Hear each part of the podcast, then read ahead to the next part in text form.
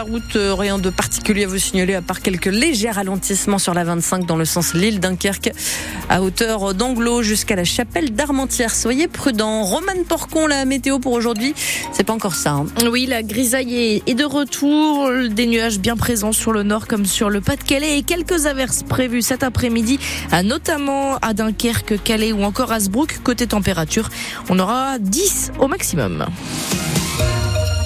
C'est le coup d'envoi aujourd'hui de la grande collecte annuelle des Restos du Cœur. Des bénévoles sont présents jusqu'à dimanche aux portes des supermarchés avec leurs gilets roses. Ils sont 80 000 déployés dans 7500 magasins un peu partout en France. L'objectif des Restos du Cœur cette année, c'est de récolter 9000 tonnes de dons. Avec l'inflation, de nouveaux bénéficiaires franchissent le seuil des Restos du Cœur. C'est le cas de Liliane, 74 ans. Cette retraitée de l'Équin n'aurait jamais imaginé bénéficier de cette aide. On va pas se lever un matin en disant bah tiens je vais aller au resto du cœur. Euh, non, c'est vraiment par nécessité. Moi j'ai travaillé, euh, j'étais ambulancière, hein, donc euh, j'ai travaillé, bah, j'ai arrêté à 68 ans.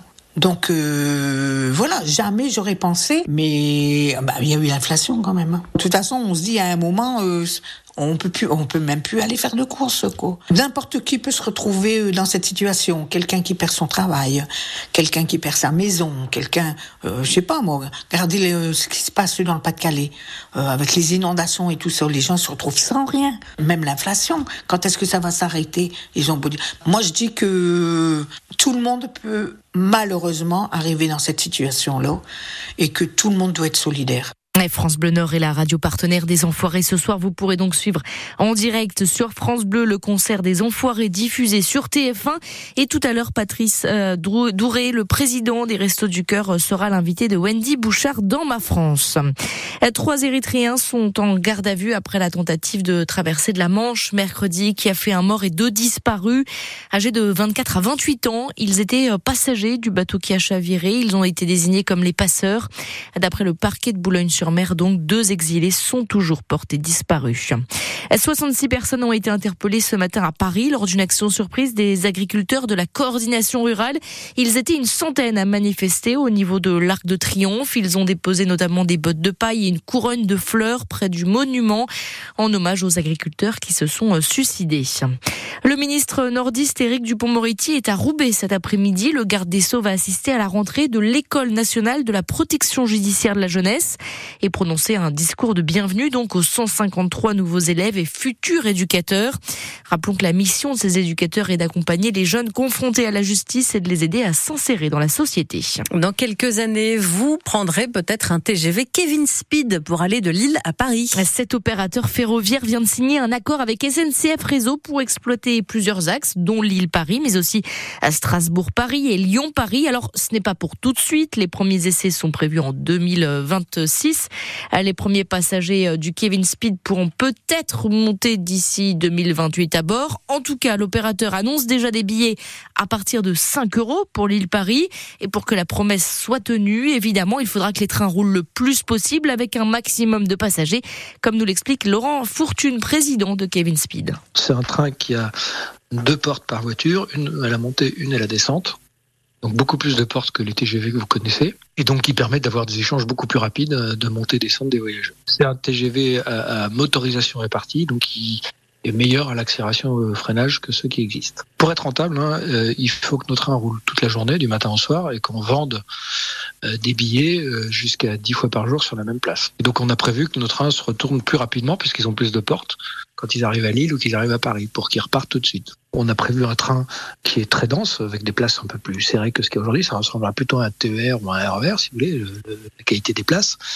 Et donc, euh, bah, du coup, comme il y a plus de place dans le train, bah, chacun paye moins cher. On aura euh, un petit bagage gratuit dans le rack à bagages au-dessus de sa tête, et si on a un gros bagage, il faudra acheter la place à côté de soi.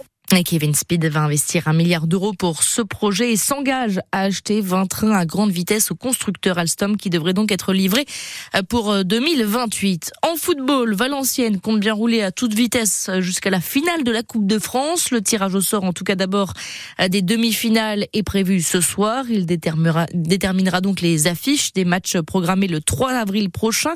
Pour l'instant, Rennes a rejoint Lyon et Valenciennes en, demi-finale. Les Bretons éliminés le Puy 3-1.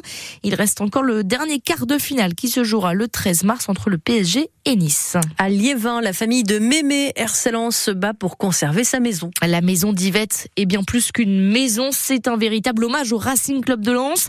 Cette supportrice du, du club de football lensois est décédée à, à 91 ans. Elle a consacré sa vie entière à décorer sa maison aux couleurs des sang et or, sauf que la maison appartient au bailleur Maison et Cité et aujourd'hui la famille d'Yvette ne peut pas payer le loyer. Elle s'inquiète donc de de tous ses souvenirs accumulés pendant toute une vie si de nouveaux locataires s'installent, Mathis Caron. Entrer dans la maison d'Yvette, c'est se plonger dans 50 ans d'histoire du RC Lens. Couloir repeint en jaune et rouge, maillot dédicacé par les joueurs accrochés au mur. Ici, tout est dédié au club artésien. Là, c'est une réplique du, du stade Bollard. Ma mère, elle avait des canaris euh, jaunes et rouges et elle a décidé de les appeler euh, sang et or. À l'extérieur, il y a une bâche qui fait à peu près 40 mètres carrés. Voilà, mais c'est ça, mémé. Dorothée et Antoine sont les enfants d'Yvette. Cette maison musée a évidemment une valeur sentimentale pour eux, mais c'est aussi un lieu très important pour tous les amoureux du football. N'importe qui peut venir pour visiter. L'année dernière, ma mère a eu la visite de plus de 60 supporters clermontois. On fait le voyage en bus pour voir ma mère, pour visiter cette maison. Elle était fière. Hein Les gens ils disaient quoi quand ils entraient Waouh Même après le lancement d'un appel aux dons, la famille Dupuis n'a pas les moyens financiers de conserver le logement en l'achetant ou en prolongeant le bail. Mais pour sauver le musée de sa mère, Antoine a imaginé une dernière solution. Je sais que le Racing Club de Lens cherche des maisons pour euh, des jeunes euh, footballeurs venus de pays étrangers. Cette maison aux couleurs de Lens, ça serait parfait pour eux. Moi, je veux pas qu'on enlève tous tous ces souvenirs avec un coup de pinceau. Vous êtes optimiste? Faut toujours l'être. Ma mère m'a toujours dit. Les enfants d'Yvette n'ont pour l'instant pas reçu de réponse de leur club fétiche. Et voilà, on espère évidemment que la maison de Mémé et RC Lens sera conservée et qu'on pourra encore suivre toutes les aventures de la famille.